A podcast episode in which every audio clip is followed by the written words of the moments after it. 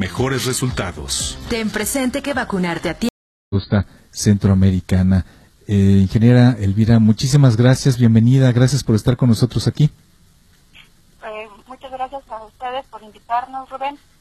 Y bueno, un saludo a todos los escuchas de este programa Voces esta mañana. Pues eh, gracias nuevamente a, usted. Y bueno, pues platíquenos porque bueno, pues eh, la langosta centroamericana, em, la langosta es este animalito que, bueno, pues es, es ya me decía la, la ingeniera, es pariente de los grillos, por ejemplo, de los chapulines, pero es de, de gran tamaño, ingeniera Elvira. Es correcto. Eh, pues sí, la langosta es un insecto, es un insecto plaga que tiene eh, la capacidad de cambiar su color, su tamaño y su comportamiento cuando se encuentra en altas poblaciones, llegando a congregarse, a juntarse y formar mangas que devoran a los cultivos en pocas horas. De ahí la importancia de mantener eh, las acciones fitosanitarias para el control del insecto. Eh, ¿Qué, puede provocar que, haya plaga de, de langosta, ingeniera? Eh, son varios factores, eh, principalmente los que tienen que ver con la disponibilidad de alimentos. En, muchos estados eh, se cuenta con áreas potenciales para su establecimiento donde se tienen humedales, zonas con humedad que, y temperatura, que es lo que busca el insecto.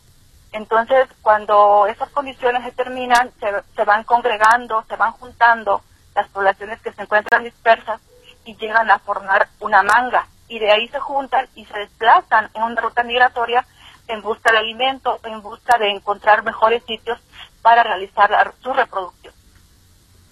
Eh, ¿Hay algún eh, tipo de cultivo en particular en el que se pose la, langosta, que, que lo busque particularmente algún tipo, o son o es muy variado en, en los lugares a los que puede llegar? Eh, la langosta eh, es un insecto que consume hasta 300 especies vegetales, de ahí la importancia de mantener sus poblaciones bajas. Eh, pero prefiere eh, los cultivos que a nosotros los que nosotros utilizamos para, para consumir, por ejemplo el maíz, la soya, el cacahuate, caña de azúcar, jitomate, plátano, chile, piña, palma de aceite, cocotero, cítricos, principalmente y de ahí fuera todos los, los que los que pueda consumir. De hecho, en algunos eh, registros de históricos se tiene que el, insecto llegaba a consumir la propia palma que estaba en los techos. Entonces es muy voraz el insecto. Mm, y también puede, puede acabar con la planta, las plantas silvestres que tienen potencial melífera. Entonces también es un problema para las abejas. Em, híjole, bueno, no, pues que es, sí, es, sí es grave. Y bueno, la langosta centroamericana, ingeniera, eh, se encuentra en nuestro país, ya entró a, eh, está actualmente en territorio nacional.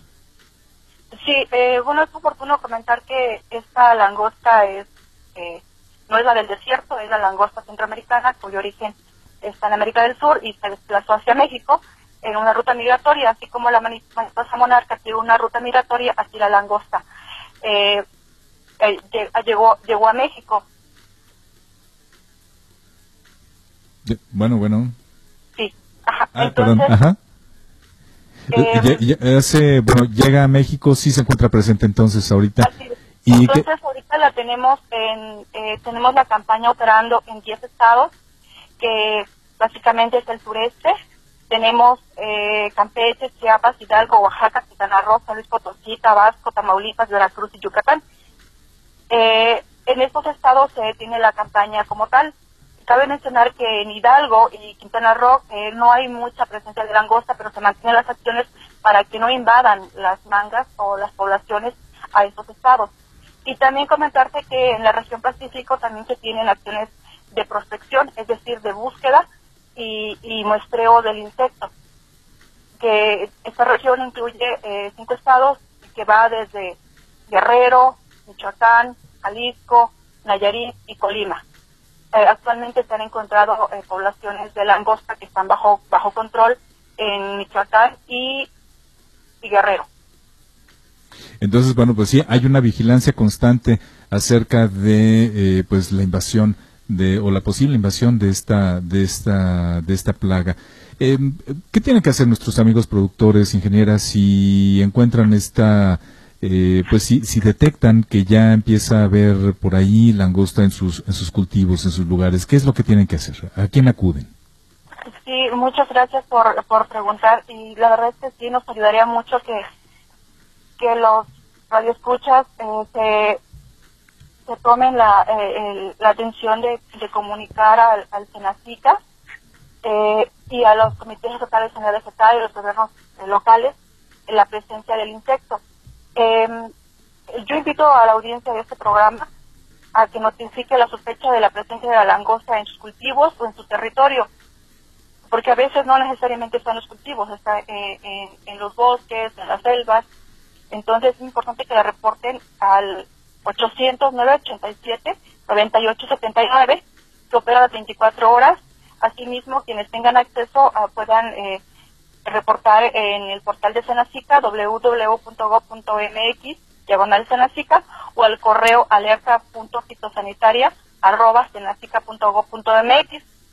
Y bueno, también en los comités y juntas locales eh, se puede recibir esta notificación. Y la verdad es que los apoyan muchísimo porque a veces la langosta se, se va a sitios muy inaccesibles donde solamente los productores locales, la gente local eh, pasa, los ve. Entonces nos ayuda mucho reportando para que vayamos disminuyendo el riesgo de afectación en los próximos años.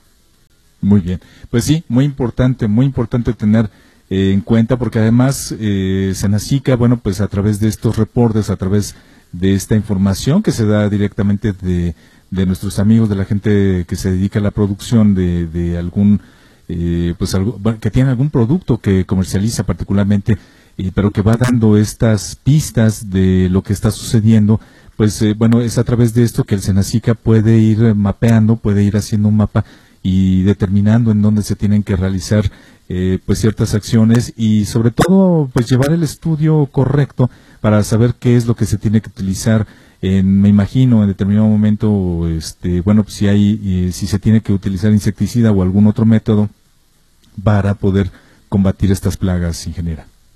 Así es.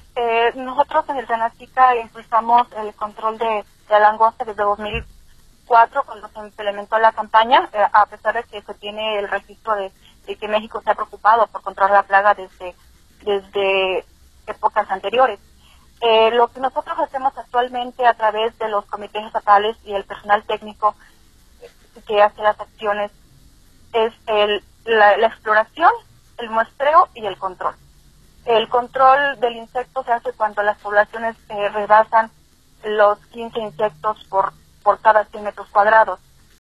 Entonces se aplica la opción más adecuada, que puede ser el control biológico cuando las poblaciones se integran por eh, cuando el insecto es pequeño. Y ya cuando el insecto es grande o que haya un riesgo inminente de, de ataque al cultivo, se aplican acciones de control químico con eh, productos autorizados por la COFEPRIS.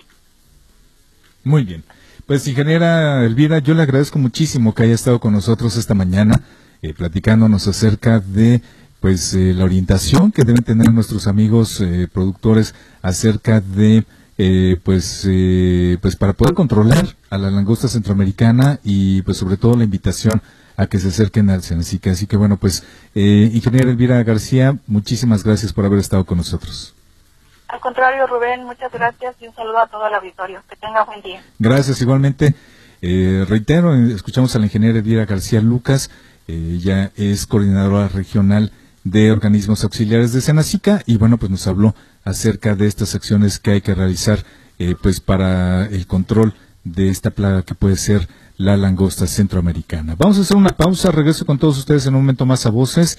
Transmitimos desde la Ciudad de México nuestro espacio informativo. Tenemos todavía a los amigos de Radio 1 y tenemos música, así que bueno, pues vamos a apurarnos para que nos alcance tiempo para todo. Gracias por hacernos parte de tu día a día. Escucha voces totalmente en vivo para todo el país.